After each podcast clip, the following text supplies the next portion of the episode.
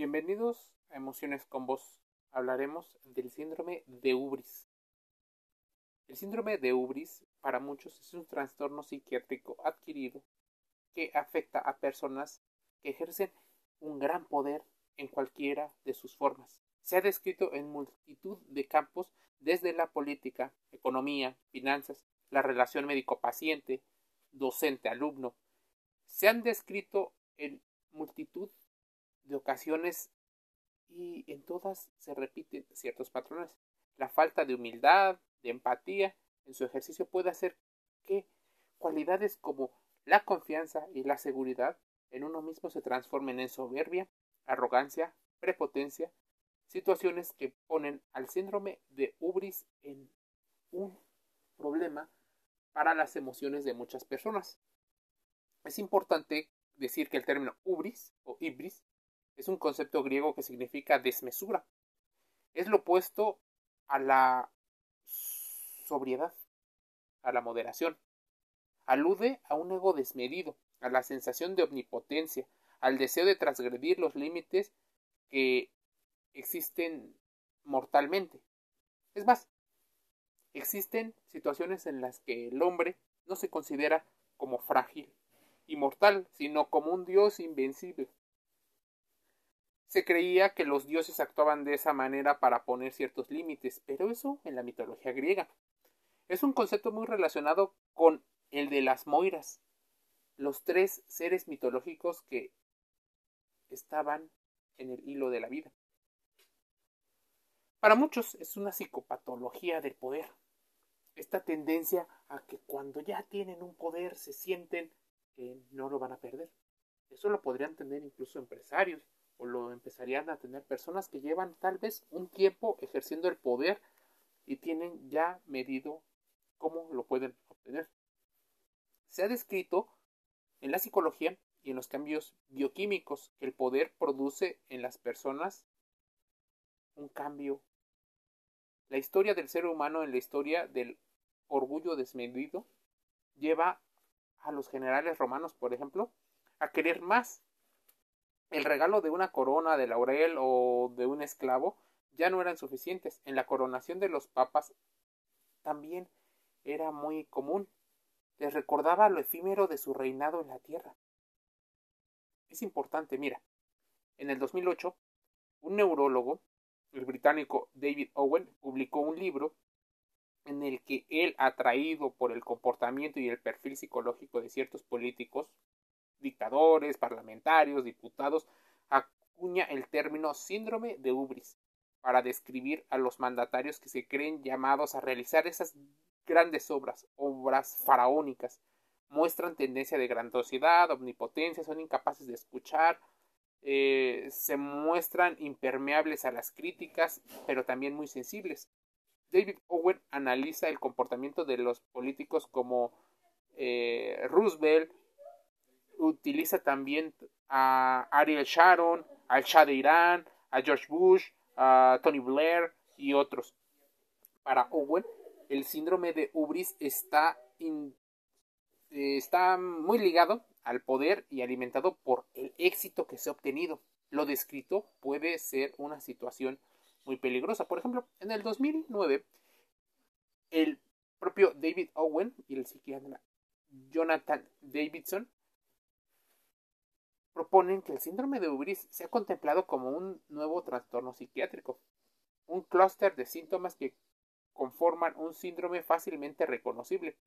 Ponen 14 características en una tabla, de las cuales 5 son específicos o únicos del síndrome de Ubris. Los demás son similares a los recogidos en el manual diagnóstico y estadístico de los trastornos mentales.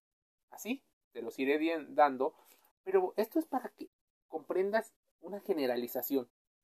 Intenta no autodiagnosticarte y acude a un especialista de la salud mental. El primer eh, característica del síndrome de Ubris es la propensión narcisista a ver el mundo como un escenario donde ejercitar el poder y buscar esa gloria. Dos es la tendencia a realizar acciones para autoglorificarte y ensalzar o engrandecer su propia imagen. La tercera es la preocupación desmedida por la imagen, la presentación y la percepción de los demás. El cuatro es ese modo eh, de hablar sobre asuntos corrientes y la tendencia a la exaltación o a la exageración. Cinco es la identificación con la nación, con el Estado, con la organización o en particular con una eh, un lugar a, a donde pertenecer. 6 es la tendencia a hablar de sí mismo en tercera persona y usar la forma eh, para hablar comúnmente. 7 es la excesiva confianza o autoconfianza en su propio juicio y desprecio por el juicio de los demás. La autoconfianza exagerada y una tendencia de omnipotencia es el número 8. La creencia de que no deben rendir cuentas a sus iguales, colegas o a la sociedad, sino solo a las situaciones que estén jerárquicamente por arriba de lo que ellos tienen, a la historia, a Dios y posiblemente a un jefe. La creencia firme de que dicha corte les absorberá por las conveniencias que estos obtienen. El 11 es la pérdida de contacto con la realidad, aislamiento progresivo debido a que constantemente rompen con los vínculos sociales y las reglas preestablecidas. El número 2 es la inquietud, la imprudencia, la impulsividad de muchos de sus actos, así como de sus sentimientos. Ese convencimiento en el número 13 por una aparente rectitud moral de sus propuestas, ignorando los costes que esto llega a tener y el número 14 es la incompetencia hubrística. Esa eh, que se da por una excesiva autoconfianza y la falta de atención a los detalles. O sea, se sienten mucho, pero también no dan los resultados. Debes de tener en cuenta el síndrome de Ubris, porque en ocasiones todas estas cosas pueden impregnar la economía y la economía modificar la forma en la que solemos pensar y valorar algunas de las cosas que hacemos. ¿Cómo los pueden modificar? ¿Cómo pueden alterar nuestras emociones? Bueno, pueden llenarnos de culpa, de vergüenza, dado a que ellos se colocan en una jerarquía, en una posición superior. Es como el fenómeno de la vaca púrpura o de la ballena azul. También genera celos, genera desconfianza en los demás, puede generar miedo como un mecanismo para preservar su poder. Claro que causa enfado y para muchos crea algunas alegrías que podrían ser efímeras en el tiempo, pues la intención no es hacer sentir feliz a los demás, sino sentirse feliz utilizando a la otra persona como un combustible. Sí, como si fuera un combustible.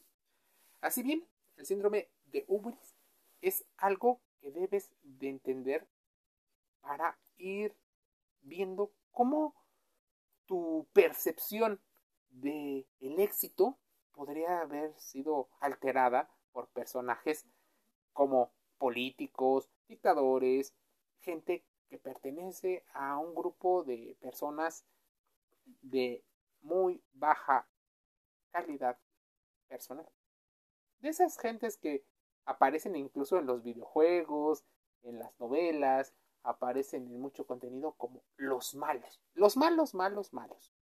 Tal vez esto es una exageración, pero un enfoque personal exagerado al comentar asuntos corrientes podría ser una pequeña señal de que estamos viendo algo de mitología griega, pero en tiempos presentes. Es importante que estudies cómo David Owen menciona las fases por las que pasan las personas que padecen el síndrome de Ubris. Bien decían investigadores como Michel Foucault, lo decía el señor Adolf Huxley. En un mundo feliz, progresivamente, el poder no cambia a la gente, solo revela lo que era o parte de lo que ya tenía dentro. Las historias influyen mucho en tus emociones, por lo cual el síndrome de Ubris te ayudará a entender algunas de las cosas que pasan a tu alrededor. Emociones con vos, gratis en Spotify, Apple Podcast, Google Podcast y Anchor FM. Te envío un saludo.